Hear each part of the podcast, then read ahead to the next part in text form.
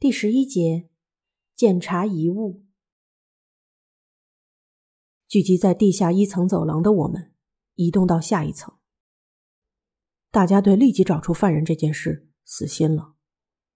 我们必须做好在这个地下建筑度过一周，直至时间大限的准备。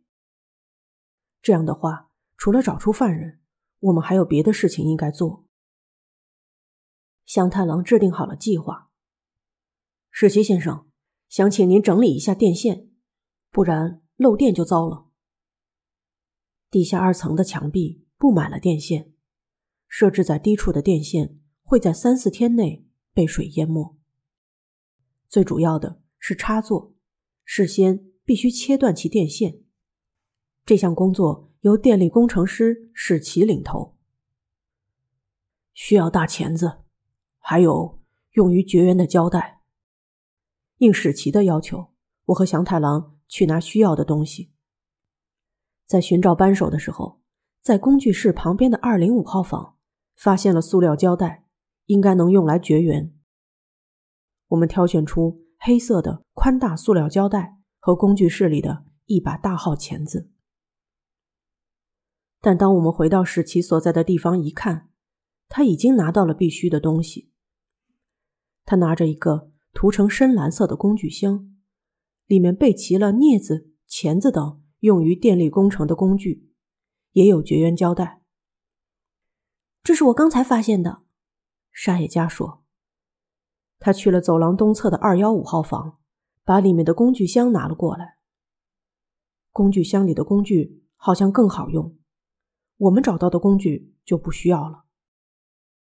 史奇走进机械室，看了看分电盘。拉下地下二层必要部分的子断路器，就开始工作。插座的大部分电线都是裸露的，施工极其简单。史奇用钳子剪断电线，在末端缠上绝缘胶带。史奇一家，我和祥太郎还有沙野家，打开手机的灯光，守护着他的工作。大约有二十个插座。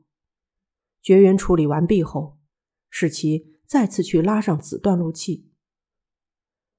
工作结束后，史奇家三人规矩的去二幺五号房放回工具箱。其他必须做的事情是从地下二层搬出必要的东西。花、麻衣和龙平三人在我们进行电线的绝缘工作期间，就在着手这项工作。最主要的东西。是罐头食品和水，还有和人数一致的长靴等。水位上升会让进出地下二层变得麻烦，所以最好趁现在把东西搬走。罐头包括水煮鱼、炖蔬菜和水果等，都过期四年左右了。我试着打开了几个，里面没有腐烂，应该足以应付当下的饥饿。我在仓库里找到了钓鱼用的下水裤，虽然只有一件，但有了这件衣服，即使水高过腰部，也可以不被弄湿进出地下二层。搬到差不多，在地下二层寻找其他可能需要的东西的时候，库房的二零四号房传来了沙野家发疯似的声音：“哇，还有这种东西！”走廊上的我和祥太郎看了看房间。想知道他发现了什么？那是潜水用的氧气瓶。因为这座地下建筑很大，偶尔能发现我和祥太郎至今未曾见过的东西。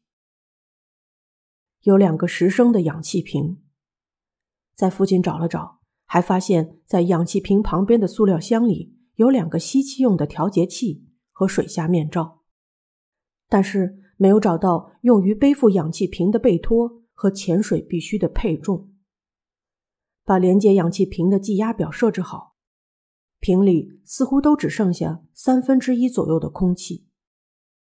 这个能用吗？沙野家有点兴奋，是因为在水逐步逼近我们的当下，氧气瓶似乎莫名的让人放心。好像没坏，不过冷静想想，在目前的情况下。这些潜水器材几乎毫无用处。没有背托，我们不能背着氧气瓶潜水；就算有，能潜水的地方只有地下三层。就算潜进去，因为紧急出口上面发生塌方，门被压住，不可能从那儿逃出去。所以，这个氧气瓶只能用于溺水时延长十几分钟左右的寿命。可是，为什么在深山的地下里有潜水器材？不要说迟钝的话，中医，因为地下三层被水淹没了，需要从那里取东西吧？嗯。也是啊，的确，听祥太郎一说，我就明白了。说起来，有些备用的工具也生锈的特别厉害，可能是从被水淹没的地下三层打捞上来的。不知道为什么没有背氧气瓶的用具，说不定在搬离这里时拿去扛东西了。在背托上，不是装上氧气瓶。而是将其当做背包装上别的东西，也并非奇怪。我们把潜水器材留在库房里，上到地下一层，不知是谁灵机一动，把二零九号房搬出来的刑具藏起来似的，放在走廊的拐角处。毫无疑问，这可能是必要的东西。搬完必需品后，我们在地下一层的食堂集合。运来的食物堆在长桌的一角。虽说可以随便拿去吃，但没有人有胃口。先让我们看看玉灾君的遗物吧。祥太郎这么说，大家都同意。因为这起杀人事件恰逢地震这一意外情况，很难想象是早就计划好的。所以，从玉灾的随身物品中。找到线索的可能性相当小。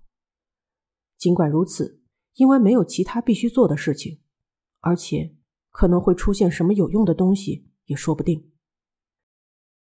玉哉用的是山吹色的小背包，因为没有打算住下来，所以背包有点小。我们从他住过的幺零九号房拿出来，把里面的东西摊在食堂的地板上，里面有。从大一开始用的两折钱包，贴有乐队贴纸的移动电池，杂乱竖起来的线材，价值二十万左右刚买的单反相机，在那下面是替换的内衣，装在有拉链的塑料小袋里的棉签和指甲钳等等小东西，还有几个叠成三角形的塑料袋。此外，还有一袋昨天在便利店买的薯片，尚未开封。这些东西从背包里一件件被拿出来的时候，都让我心头一紧。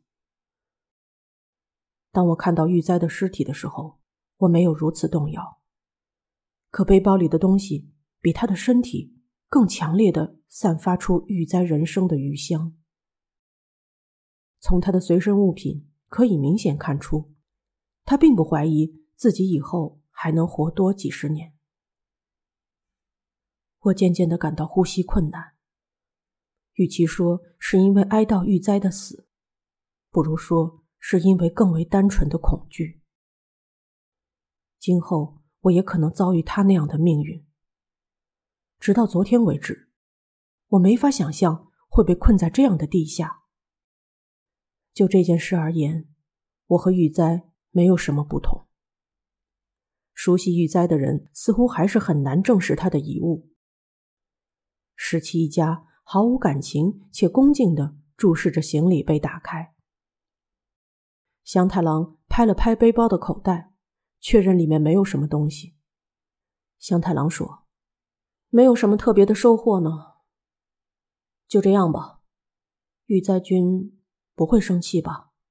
大概。”祥太郎把薯片放在一堆罐头旁边，然后把拿出来的东西。重新装进背包里。这个由我来保管，可以吗？没有人反对。